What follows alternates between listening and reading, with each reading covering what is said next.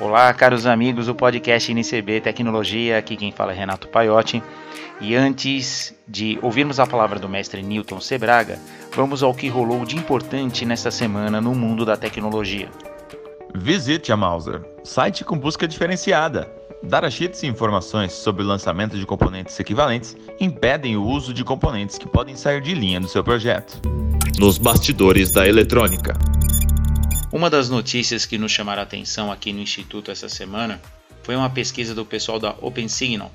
Eles saíram aí pelos países que já possuem 5G nativa para saber qual foi o ganho real da mudança de tecnologia do 4G para o 5G.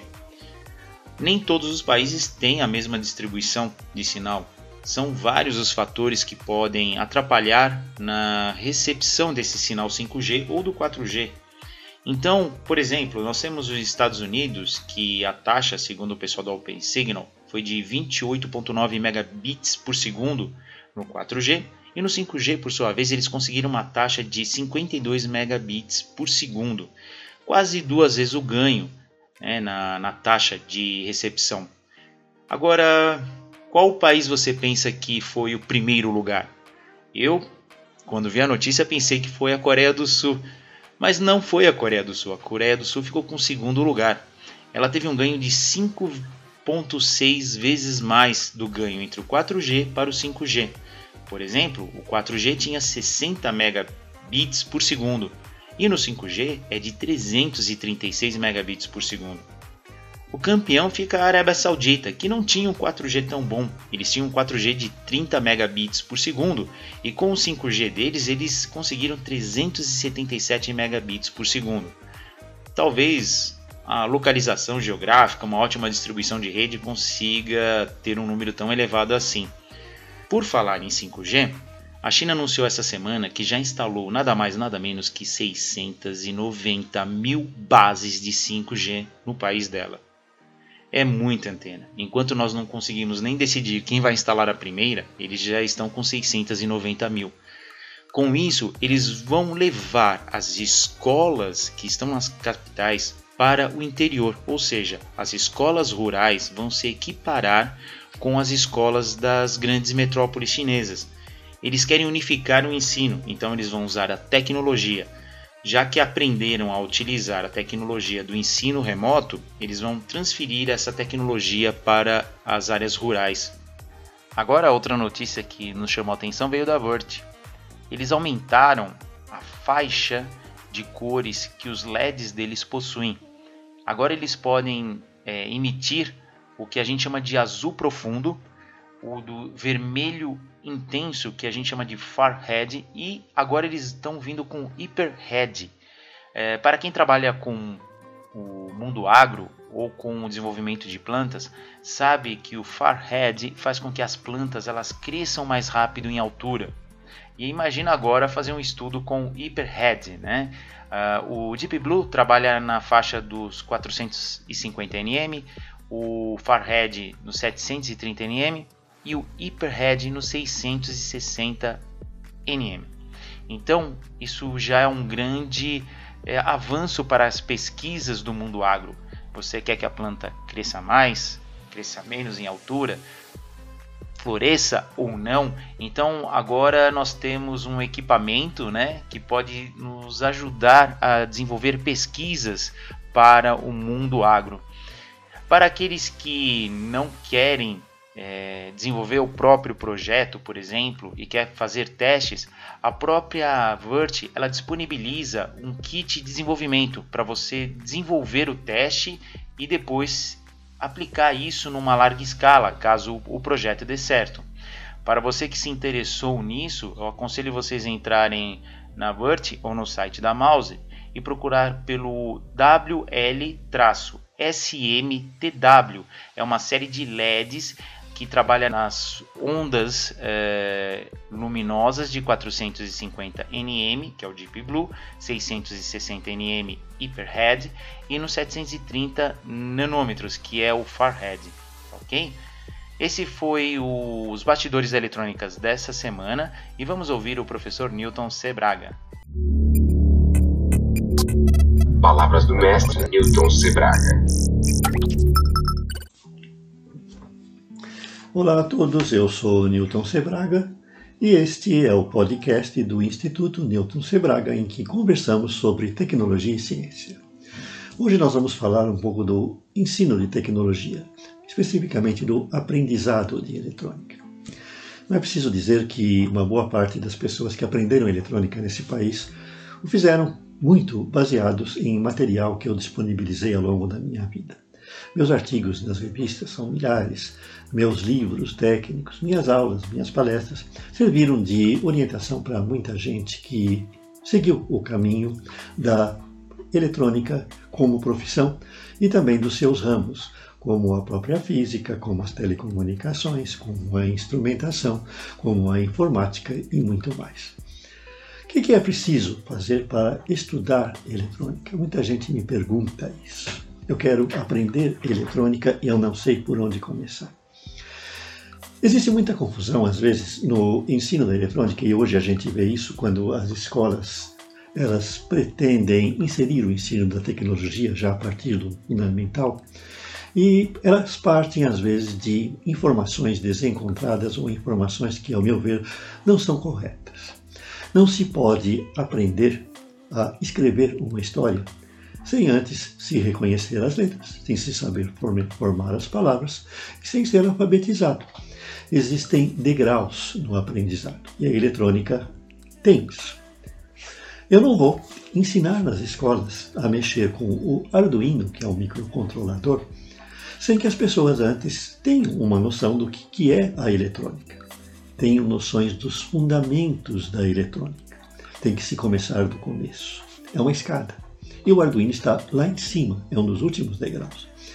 Assim, para que se aprenda a tecnologia, você precisa antes conhecer os seus fundamentos. Você tem que ter a eletrônica básica. Você não vai ensinar no ensino fundamental o jovem a acender um LED fazendo-o piscar, se o jovem não sabe o que é um LED e como ele funciona, e não sabe também para que serve aquele componente chamado resistor que você tem que ligar junto. Você tem que partir do começo a pessoa tem que também saber que o microcontrolador, o Arduino, ele é alimentado com 5 volts. Por que isso? De onde vem essa tensão? O que é uma fonte de alimentação? Por que, que se eu usar outra tensão eu posso queimar o meu Arduino? Isso tem que ser ensinado. Isso vem antes de você ensinar a usar e programar um microcontrolador. Então vejam que é preciso estruturar muito bem o ensino de tecnologia. No nosso site nós temos as sequências ideais, nós temos o nosso curso básico de eletrônica, nós temos o curso de eletrônica analógica, uma infinidade bem grande de artigos que ensinam a ir desde o começo, ensinar a acender um LED antes sem usar o microcontrolador, depois com componentes comuns e depois com componentes mais avançados, até chegar no microcontrolador.